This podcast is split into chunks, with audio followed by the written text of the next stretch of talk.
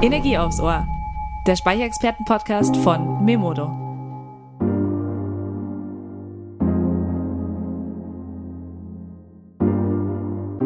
Hi Energiefans. Heute gibt es wieder Energie aufs Ohr. Ich bin Lena, Auftragsmanagerin und Energieexpertin bei Memodo. Einmal im Monat zieht es mich vors Mikrofon, um mit Energiespezialisten von nah und fern über News, spannende Learnings, Trends und die Energiezukunft zu quatschen. Legen wir los. Hallo liebe Zuhörer und Zuhörerinnen. Ähm, ja, man darf, glaube ich, noch ein frohes neues Jahr wünschen. Zumindest das erste Mal, wenn man sich hört. Ähm, ja, ich hoffe, ihr seid gut ins neue Jahr gestartet und wir starten natürlich äh, mit einer neuen, äh, spannenden Podcast-Folge. Und ähm, im letzten Jahr, wenn wir kurz zurückschauen, war mit Sicherheit ein heißer Kandidat auf das Unwort des Jahres, ähm, das Wort Gasspeicher. Ja, das ist ja sehr durch die Medien kursiert. Wie wir in der Photovoltaik Speicher nutzen, ähm, was sich da getan hat, auch in den letzten Jahren, ähm, wollen wir euch heute im ersten Podcast ein bisschen näher äh, beleuchten. Und ähm, ich hoffe, dass dazu eure Batterien jetzt über die Feiertage aufgeladen wurden und euer Ladestand 100% anzeigt. Ähm, und ich begrüße natürlich, weil ich rede ja nicht nur alleine, ich begrüße natürlich meine heutige Interviewpartnerin Beatrice Schulz. Sie ist Leiterin Technologien und Märkte vom Bundesverband Energiespeichersysteme e.V., kurz BVES. Hallo Beatrice. Hallo Lena, danke für die Einladung. Ich freue mich total heute für das für den Jahresstart hier mit dabei zu sein. Meine Speicher sind auf jeden Fall geladen und ja, das ist sehr gut. Das brauchst du auch heute. Nein, Schwan. Ähm, Beatrice, magst du dich vielleicht einfach noch mal kurz vorstellen, was du gemacht hast, Leiterin Technologien und Märkte, vielleicht da kurz drauf eingehen, was du so den lieben langen Tag machst und mit was du dich beschäftigst? Total gerne. Ja, ich leite bei uns im Verband den Bereich Technologien und Märkte. Das sind sehr viele verschiedene Speichertechnologien. Also das sind nicht nur Batterien, das sind auch Themen wie Wasserstoff, Wärmespeicher, Pumpspeicher auch mit dabei. Ähm, ja, wir sind Industrieverband für Speicher eben, für die Speicherung. Uns geht es weniger um die Technologien als um die Speicher an sich in ihrer Relevanz für das System, ob es jetzt nun für Haushalte sind, ob es für Industriegewerbe ist oder ob es direkt eben Richtung Netz der Einsatz von Speichern ist. Und wir betreuen da die verschiedenen Interessengruppen, harmonisieren die, setzen uns ein, dass es die passenden Rahmenbedingungen für Speicher gibt in der Politik, in der Energierechtsgebung und eben auch im Bereich zum Beispiel Standardisierung, Normung und so weiter. Ähm, wenn wir von Anfang an auch jetzt, um in dieses Thema auch einzusteigen, ähm, um auch vielleicht vielen ein bisschen Kontext zu geben. Du hast es gerade schon angesprochen, also Ihr betrachtet den Batteriespeichermarkt, auch Pumpspeicher, wie du gerade schon gesagt hast, im privaten Sektor, aber auch wirklich hin bis zum Netz. Also ihr habt sozusagen jede ähm, Kategorie, sage ich mal so. Genau, so ist das. Also ob es jetzt Strom ist, Wärme oder jetzt auch für Mobilität, das ist ziemlich egal. Es geht eben einfach nur um die zeitliche Verschiebung von Energie und das kann man auf die unterschiedlichste Art und Weise machen. Das kann man eben ganz klein machen, das kann man ganz groß machen. Ähm, Pumpspeicher jetzt zum Beispiel oder auch wirklich große Batterieparks. Ähm, es kann aber auch so klein sein bis zum Kondensator. Also es gibt zum Beispiel in Windrädern so mm. Supercaps, die richten die Rotoren aus, dass die sich in den Wind drehen und das Windrad angehen kann. Ähm, also jegliche Größenordnung, ob es jetzt kurz ist, lang, saisonal, Sekunden, Minuten, das ist total egal für mhm. die Sache. Mhm. Und ähm, für unsere Zuhörerinnen, auch vielleicht ohne viel Vorwissen, ähm, magst du vielleicht uns einfach nochmal erklären, was jetzt ein, ein Speicher generell ist oder vielleicht auch ein Heimspeicher? Ähm, vielleicht ist das für viele vom, vom Kontext her auch leichter äh, zu verstehen, dass man sagt, okay, man geht jetzt auf den Heimbereich. Ähm, aber einfach nochmal vielleicht generell, was, was ist denn jetzt eigentlich alles so ein Speicher? Total gerne. Ähm, für mich ist ein Speicher wirklich jede, jedes System oder je, jedes, jedes Gerät, das Energie sozusagen in der Zeit reisen lassen kann. Also den Moment verschieben kann zwischen die Energie geht in dieses Gerät rein und zwischen die Energie wird gebraucht und wird zu diesem Zeitpunkt bereitgestellt. Ähm, ja, und da ist dann zum Beispiel auch egal, ob die Energie da in Form von Strom reingeht und in Form von Wärme rauskommt oder ob sie in Form von Strom reingeht und als Strom wieder rauskommt. Das spielt auch keine Rolle. Ähm, großer Vorteil, weil man dadurch eben viel mehr Flexibilität hat. Ähm, wenn wir in den Haushaltsbereich gehen, das ist natürlich noch leichter greifbar. Mm, wir nennen das gerne Haushaltsspeicher, Heimspeicher. Das ist ziemlich egal. Das ist einfach eine Anlage, zur Speicherung in der Regel von Strom in einem Haushalt. Was wird damit gemacht? Hm, zum Beispiel gibt es eine PV-Anlage auf dem Dach. Das ist die beliebteste Anwendung. Und diese Energie geht in den Speicher rein und man kann damit viel mehr der Energie selbst nutzen. Das heißt, die muss nicht zurück ins Netz eingespeist werden, sondern ich kann vor Ort in meinem Haus einen wesentlich größeren Anteil nutzen. Man sagt so von 30 Prozent auf 70, 80 Prozent es kommt sehr darauf an, was man alles mit der Energie macht dann im Haus oder Haushalt, ähm, ob man zum Beispiel noch eine Wärmepumpe hat, die man noch damit betreibt, ob man noch eine Ladestation fürs E-Auto mit betreibt, ähm, dann kann man natürlich diese Nutzungstiefe deutlich erhöhen. Ähm, technisch ist das auch egal. Also in der Regel sind das schon Standardprodukte inzwischen. Ich glaube, das wisst ihr auch ganz gut als Memodo, was, was es da für Produkte gibt. Die sind in einigen Sachen unterschiedlich, aber im Grunde ist das immer, ja, da drin sind verschiedene Arten von Zellen, ob das jetzt Rundzellen sind, ähm, die sehen so ähnlich aus wie Batterien, äh, Pouchzellen, das sind so größere, eckige, nein, Pouchzellen sind so wie ein Blatt Papier, kann man sich die vorstellen, die dann zusammengeschaltet werden. Aber das spielt alles gar keine Rolle. Die werden zusammengeschaltet, schön verpackt. Dann kommt da noch ein Wechselrichter ran, Elektronik, Steuerung und so weiter. Ähm, aber in der Regel ist die Größenordnung und auch das, was man damit machen kann, schon ähnlich. Ähm, kurz um einzuhaken, schön verpackt finde ich gerade total nett, dass du das gesagt hast, weil ähm, wir das auch immer wieder sehen, dass ähm, Hersteller wirklich auch, also designtechnisch jetzt schon, schon sehr gut sind, dass man teilweise die von einem Kühlschrank zum Beispiel gar nicht unterscheiden könnte, dass das jetzt ein, ein Heimspeicher ist. Der steht zwar dann im Keller, ähm, würde aber auch schon den Kühlschrank. Ähm, das finde ich total äh, lustig. Ja, finde ich auch ähm, total spannend. Aber das ist dann auch der, der individuelle Touch, den man dem dazu packen kann. Und jetzt zum Beispiel auch in der Steuerung kann man natürlich auch verschiedene Sachen noch mit dazu packen. Ähm, wie man das Ding benutzen kann, wie man sehen kann, was das macht, ist natürlich auch spannend äh, für mich, so als Haushalt. Ja. Also ich sehe das immer öfter, wenn Leute zu Hause dann selbst erzeugen, speichern, dann gucken die auf ihre App und sagen, ah, oh, heute so und so viel. Ähm, klar, das ist auch ein Mehrwert davon. Ja, Ne, es macht natürlich auch, auch Spaß, ähm, weil du es weil du's auch angesprochen hast, vielleicht auch nochmal zur Vollständigkeit halber. Ähm, viel wird ja auch immer geredet eben von, von einem gewissen Autarkiegrad. Und das ist ja eigentlich das, was du angesprochen hast, dass man, wenn man jetzt auf dem, auf dem Heimspeicher, also auf dem Privatsegment sozusagen bleiben, ähm, ist es ja das, wozu Speicher ja wahnsinnig viel nutzen können, wie du schon angesprochen hast, dass man ähm, die Energie, die man ja dann selber auch durch eine Photovoltaikanlage erzeugt hat, ähm, dann auch selber nutzen kann und deshalb nutzen kann, wann man das möchte. Also nicht, wenn die Sonne scheint, sondern dann abends, ähm, ja, zum Wäschewaschen, äh, Fernsehschauen, äh, wie auch immer.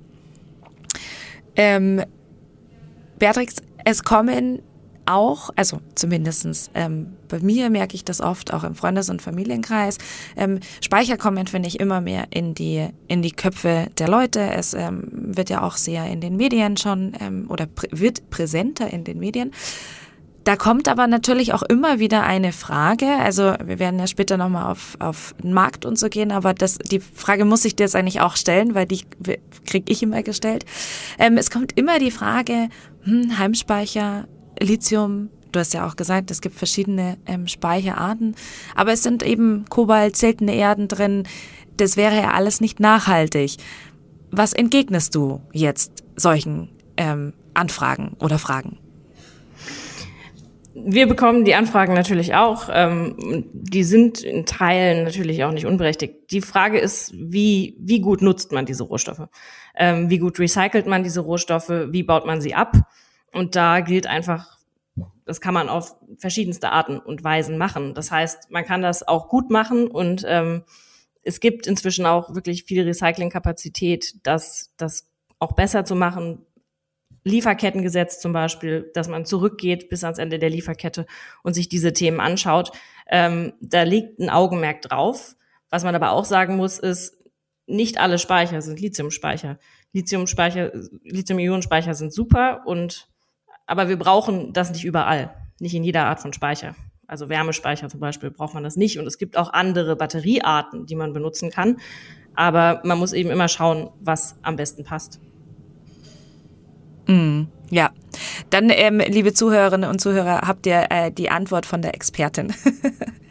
ähm, wir wollen ja heute mehr auch auf die Energiewende gehen, so ein bisschen auch unseren Schwerpunkt da setzen, der ja sich, ähm, sage ich mal, als roter Faden bei uns auch im Podcast immer sehr durchzieht, ähm, aber natürlich auf, auf den Speicheranteil ähm, in Deutschland noch zu sprechen kommen. Ähm, wie waren denn, wenn wir eben jetzt rückblickend ähm, schauen, also ein bisschen in die Vergangenheit, ähm, wie war denn so der Speicheranteil in Deutschland vielleicht in 2022, also letztes Jahr? Oder ähm, was sind da so für Ziele oder gibt es Ziele? Gibt es Ziele, die vorgeschrieben sind von der Bundesregierung zum Beispiel? Ähm, vielleicht kannst du da ein bisschen was erzählen. Gerne. Die Frage nach Zielen bekommen wir tatsächlich auch sehr oft. Ähm, es gibt die in dieser Form nicht. Vieles wird einfach der Markt zeigen, auch weil es wirklich generell die Energiewende ist zu großen Teilen dezentral angetrieben. Das heißt, viel passiert auch dezentral. Ob das jetzt beim Endkunden ist, beim Industriebetrieb, direkt an der PV-Anlage, am Windpark.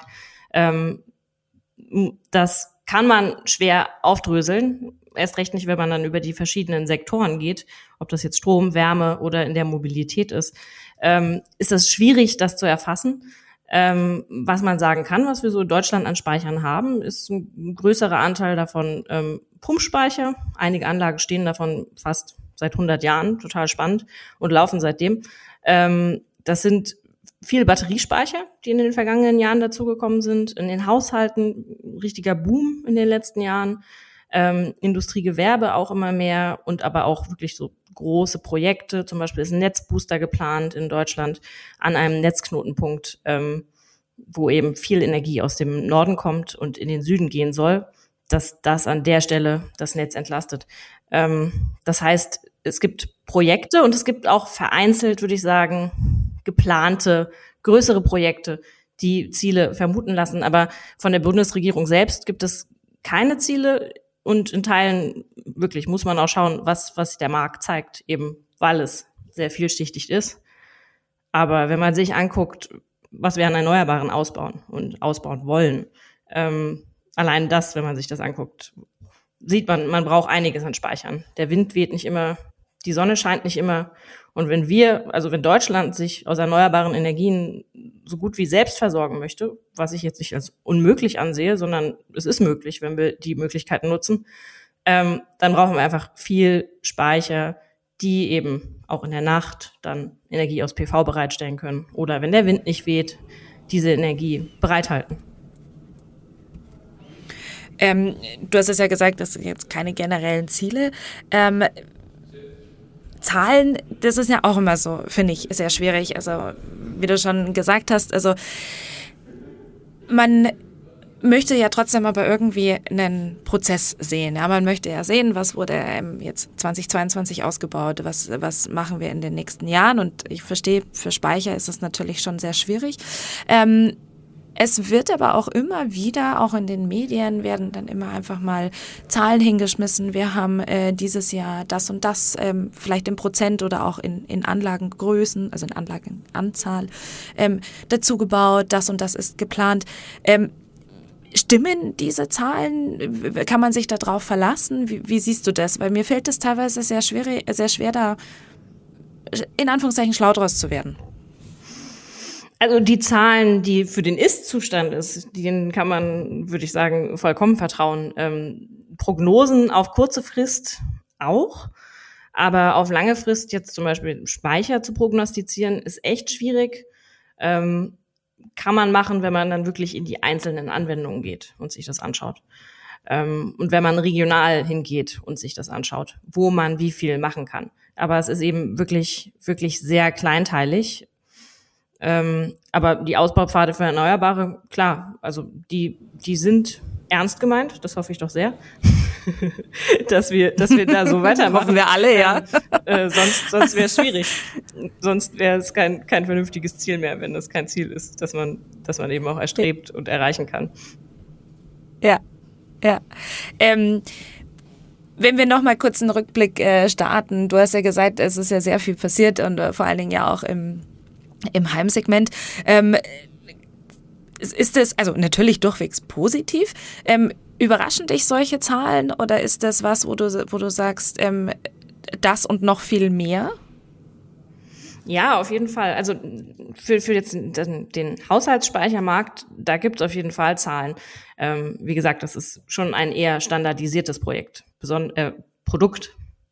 Besonders wenn man das jetzt vergleicht mit zum Beispiel Industrie und Gewerbe, da ist es wesentlich vielschichtiger, wie groß, welche Energieform und so weiter.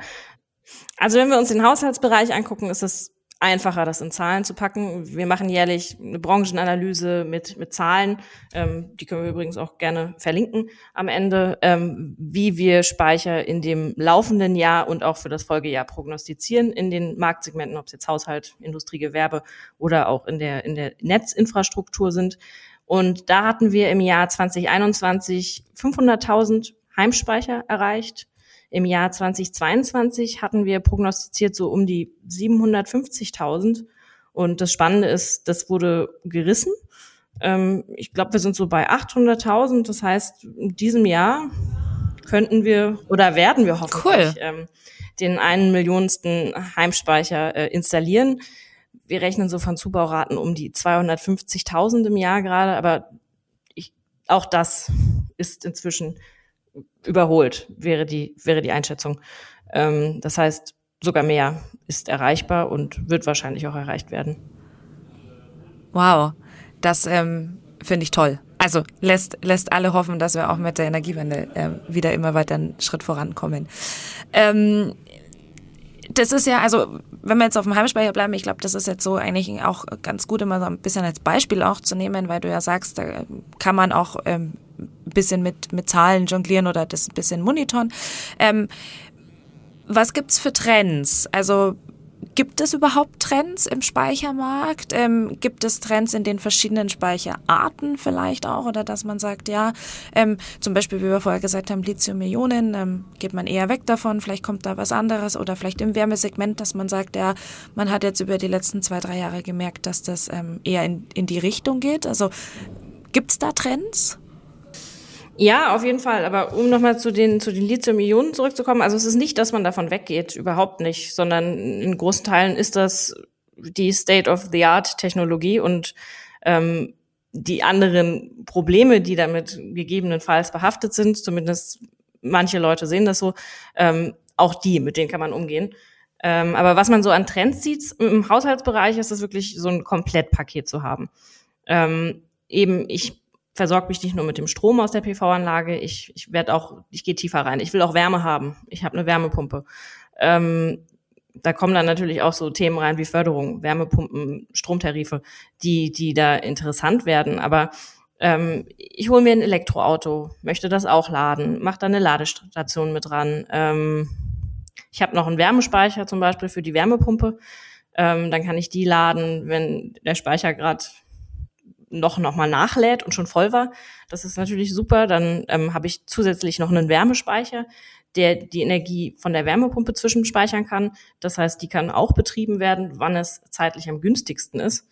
Ähm, das treibt es auf jeden Fall. Ähm, E-Mobilität ist wirklich auch ein, ein, großer Treiber über alle Marktsegmente hinweg. Also ob das jetzt im Haushalt ist oder auch im Gewerbe und auch äh, Richtung Netz wird das immer interessanter. Das heißt, was wir zum Beispiel auch sehen, ist, dass Ladestationen für, für E-Autos direkt mit einem Pufferspeicher ausgestattet sind.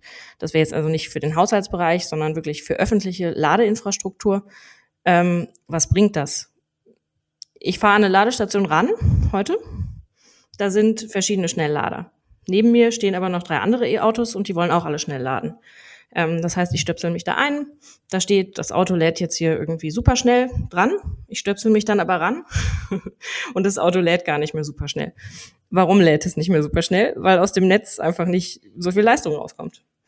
für diese Sekunde. Das heißt, ich kann da noch einen Speicher dazwischen packen, entweder eben direkt in die Ladesäule integriert oder ich nehme einen größeren Speicher und stelle den neben die mehreren Ladesäulen. Ähm, ja, und damit kann man eben gewährleisten, wirklich schneller zu laden, ähm, mehrere Autos schneller zu laden, das Netz nicht so zu belasten. Also da kommen viele Benefits dazu, die das interessanter machen. Ähm, es ermöglicht es aber natürlich auch einfach schneller, die Ladeinfrastruktur auszubauen.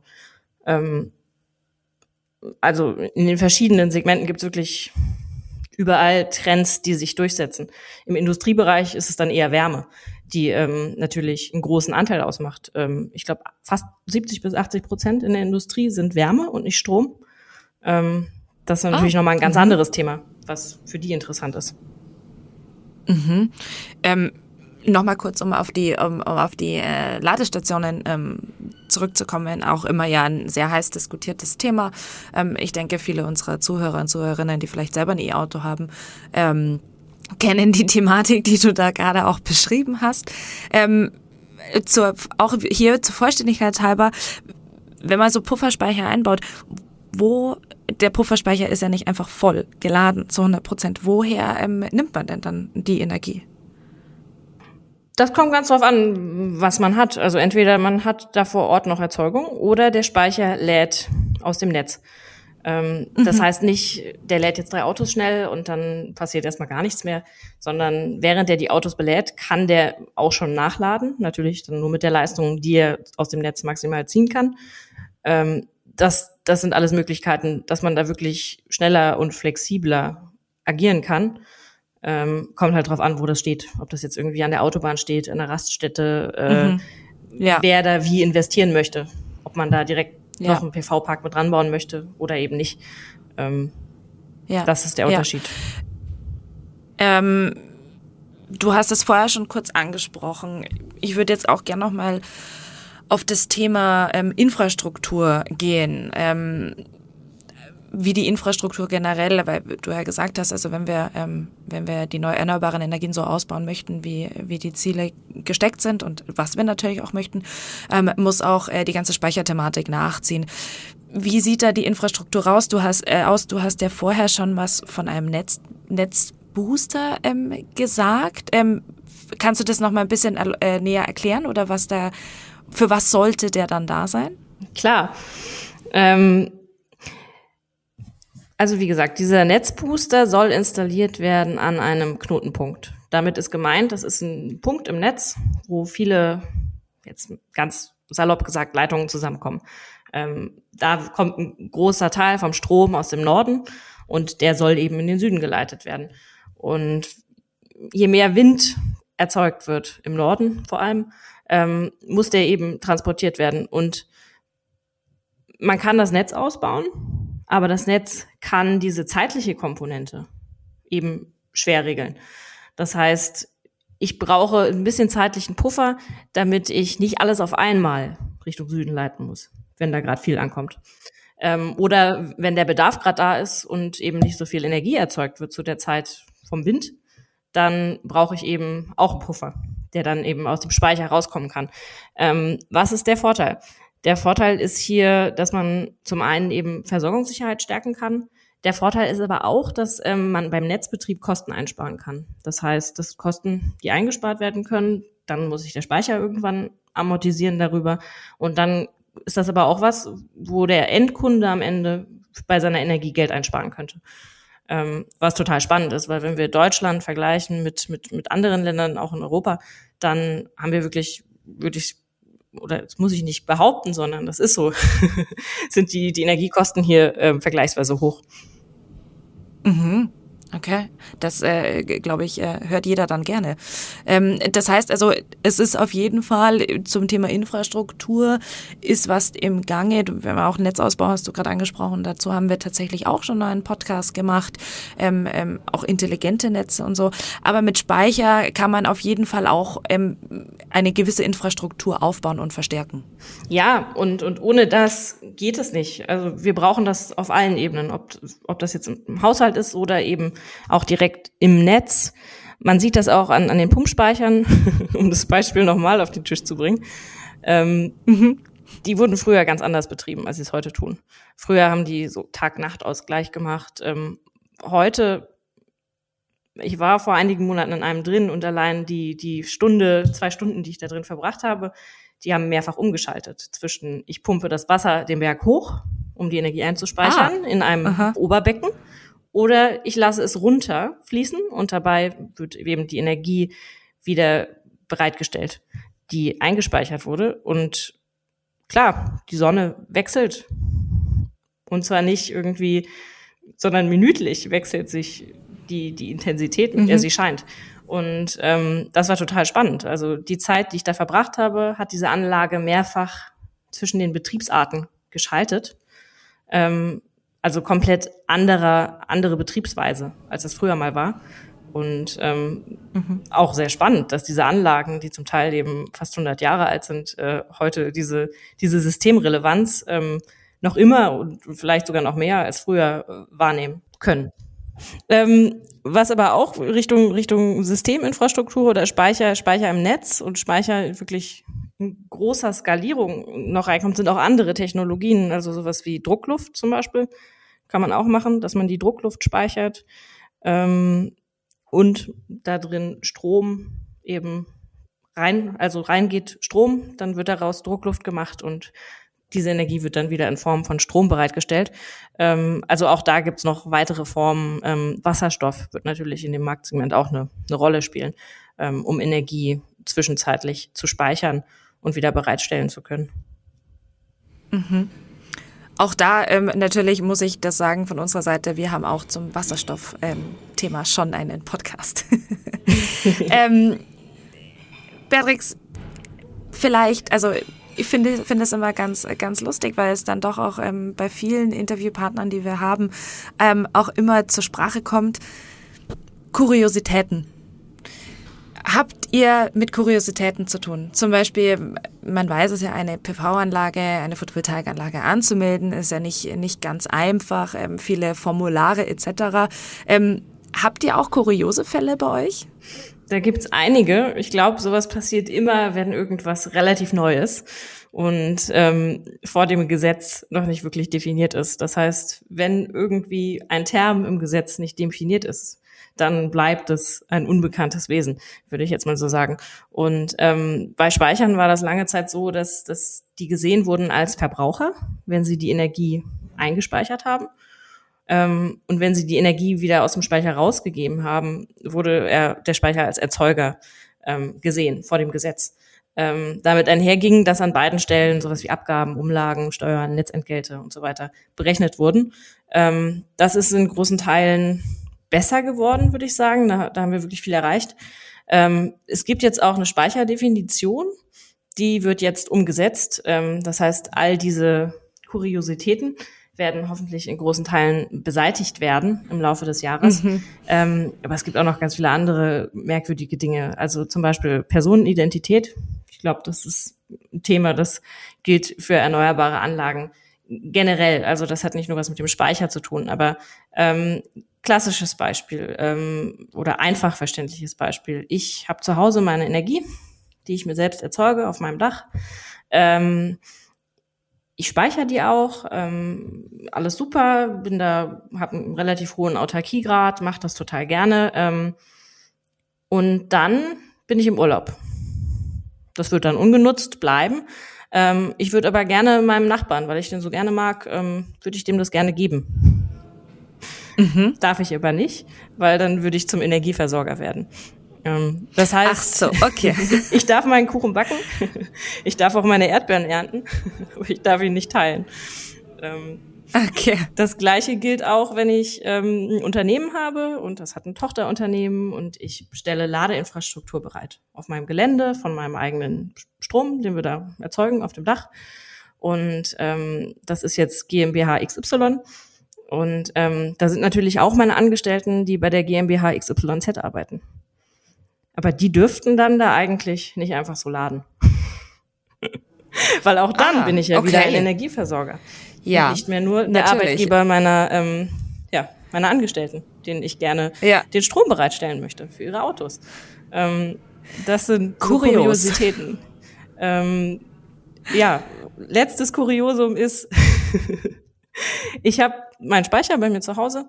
Da kommt der Strom vom Dach rein, ähm, super, alles grün. Ähm, und dann lade ich aber auch einmal aus dem Netz den Speicher. Nur ein bisschen. Ähm, wenn man sich jetzt mal in den Speicher reingucken würde, dann würde man sehen, ganz viel davon ist grün. Ein bisschen was ist grau, weil jetzt kommt aus dem Netz und ist halt nicht komplett grün. Strom, also grün erneuerbar, grau Energiemix. Also in meinem Speicher wären 90 Prozent grüner Strom drin und 10 Prozent der Energiemix aus dem Netz. Ähm, ich kann das auch bilanzieren. Das heißt, ich kann das im Zweifelsfall nachweisen, wie da der Mix ist. Aber es heißt, wenn das gemischt ist, wird die Energie, die in dem Speicher ist, auf einmal komplett grau. Das heißt, ich habe dann nicht mehr die Vorteile, die Kostenerleichterungen, die damit einhergehen, dass diese Energie da drin grün ah. wäre, sondern alles mhm. ist grau. zumindest, ah. zumindest aus Sicht der Regulierung. Ähm, das sind so auch sehr kurios. Schwierigkeiten, die, die es natürlich nicht ganz so einfach machen. Mhm, mhm. Immer wieder spannend. Also äh, wenn wir die Frage stellen, kommen immer wieder ganz äh, kuriose Fälle raus. ähm, Bär, wir wollen jetzt auch noch mal einen Ausblick ähm, auf dieses Jahr äh, wagen und äh, vielleicht natürlich auch weiter, je nachdem. Ähm, was sind denn so jetzt, Ziele haben wir ja vorher festgestellt, sind nicht wirklich so definiert, aber was sind auch ähm, Trends oder was ist notwendig, ja? Was, was siehst du vielleicht als realistisch an für 2023 ähm, und vielleicht auch, was wünschst du dir von Seiten der Politik? Ja, dann ähm, fange ich mal an, was nochmal zurück, was, was, was entwickelt sich schon und wovon, wovon wir uns und ich mir mehr wünschen würde. Also zum einen, dass eben auch weitere Technologien in den Markt kommen und dass man das nutzt. Das heißt, es gibt wirklich für jede Speicheranwendung eine passende Technologie. Das sind, würde ich sagen, 50, 60 verschiedene Möglichkeiten, Technologiemöglichkeiten, das zu machen. Ähm, ja, und das Spannende ist, viel davon machen deutsche Unternehmen, ähm, die wirklich sehr stark in der Entwicklung auch Bereitstellung von qualitativ guten Produkten sind. Und das ist nicht nur der Speicher, sondern eben auch das System drumherum, Software und so weiter und so fort. Und dass, dass man da auch drauf setzt, also dass auch die Bundesregierung darauf setzt, das zu stärken. Es ist nicht nur eine Chance für die Energiewende, sondern eben auch für Deutschland als Wirtschaftsstandort da da sich stark zu etablieren und, und an der Spitze zu bleiben, ähm, das, ist, das ist einfach eine große Chance, die man nutzen sollte. Ähm, was man aber auch sieht, jetzt um nochmal Richtung Industrie zu gehen, ähm, dass man eben auch das von der Industrieseite ist die Nachfrage stark gestiegen. Das ist super, weil das war so ein Marktsegment, das länger hinterhergehinkt hat. Ähm, es hat sich auch viel geändert, muss man auch dazu sagen. Gas ist jetzt nicht mehr unbedingt die beste und einzige Zwischenlösung, wie sich herausgestellt hat. Aber ähm, klar, auch solche Themen wie Energiepreissteigerung, Ukraine-Krieg haben das Thema stärker befeuert. Ähm, ist kein schöner Anlass, ähm, aber verstärkt natürlich nur das, was davor eh schon da war. Also die Energiewende-Ziele, die waren da und ähm, jetzt kommt da noch so eine größere Notwendigkeit dazu. Ähm, das treibt die Industrie eben auch weiter. Ähm, und das ist auch ganz spannend, wenn man sich das mal anschaut. Allein das, was abgeregelt wird an Windenergie, das sind, ähm, das ist, das ist wirklich sehr viel, was, was da, was da wegfällt. Allein wenn man sich anschaut, wie viel Wind abgeregelt wurde, ähm, vor allem in Nord, Norddeutschland, ähm, das sind so um die knapp sechs Terawattstunden Windstrom. Ähm, mit der Zahl kann jetzt wahrscheinlich niemand was anfangen, deshalb setze ich das mal in den Kontext. Ähm, also allein mit dieser Energie könnte man den größten Chemieproduktionsstandort ähm, in Deutschland und das ist auch das größte zusammenhängende Chemieareal der ganzen Welt ähm, mit Energie versorgen. Das heißt, das wäre mhm. dann, das wäre dann grün und das macht schon so zwei bis drei Prozent wow. fast der Emissionen hier in Deutschland aus. Also das ist eine Menge, die Aha. wir abregeln. Und ähm, wenn man das über Speicher nutzbar macht, ist das natürlich, ist das super. Ähm, viel passiert aber eben auch an den Industriestandorten selbst. Ähm, rund drei Viertel davon ist wirklich Wärme, die da gebraucht wird, nicht Strom. Und da ist die Frage, wie man das macht. Ähm, ob man das über Strom decken kann, ob man auch direkt erneuerbare Wärme damit einbinden kann. Ähm, und da sind dann auch so spannende Lösungen, so Hochtemperatur-Wärmespeicher. Ähm, mhm. Aus verschiedensten Materialien. Ob das jetzt eine Art Gestein ist. Ähm, da gibt es wirklich sehr viele verschiedene und auch wirklich interessante Speichermaterialien, die man verwenden kann. Aber da geht dann zum Beispiel Strom rein ähm, und wird dann, so wie es nachgefragt wird zu den Zeiten, auch auf der Temperatur bereitgestellt, in der es gebraucht wird. Und das sind hohe mhm. Temperaturen, also es kann bis über 1000 Grad gehen. Ähm, und so wird es auch nachgefragt in der Industrie. Also der größte Anteil an, an Wärme ist da weit über 150 Grad. Ähm, mit Wasser kann man da also eher, eher weniger machen. Aber da gibt es mhm. ja zum Glück noch äh, ganz viele andere Möglichkeiten. Ja, das treibt, es treibt auch der Preisgedanke an. Also Investitionen ja. lohnen sich und das ist eben das Spannende. Ähm, natürlich auch ein bisschen schade in einigen Fällen, dass das erst gehandelt wird, wenn es sich lohnt und sich auch in, wirklich schnell wieder rechnet. Ähm, aber so werden diese Entscheidungen getroffen. Ähm, aber natürlich auch der Gedanke, ich möchte morgen hier noch produzieren in Deutschland. Wie soll ich das machen? Ich kann nicht ja. warten, bis mir aus dem Netz oder bis mir, bis, bis mir einfach grüne Energie bereitgestellt wird, in der Art und Weise, wie ich sie brauche. Ähm, also da tut sich echt viel und ich hoffe, da tut sich auch wesentlich mehr noch im nächsten Jahr. Ähm, aber mhm. in allen Bereichen sollte und, und wird ja. sich voraussichtlich wirklich auch viel tun. Ähm, wir werden live dabei sein. Ähm, wir werden auch im, im Nachgang nochmal, ähm, noch mal, äh, wo man sich vielleicht nochmal ein bisschen mehr äh, Infos dazu holen kann. Das machen wir noch im Nachgang.